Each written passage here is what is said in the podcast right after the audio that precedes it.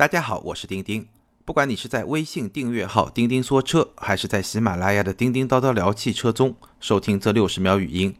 我希望你能喜欢这个小栏目。六十秒钟和你分享一个很小但是很真实的关于车的想法，非常简单。今天晚上，一款起价在二十万左右的专攻中国市场的最便宜的宝马一系三厢轿车将正式上市，前驱三缸中国特供，话题真是一大堆。我的看法是，这个级别的用户更在意空间、驾乘两方面的质感和性价比，这是不争的事实。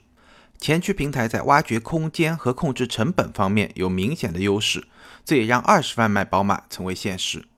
宝马是最后一位放弃后驱的玩家，再不放弃恐怕也玩不下去了。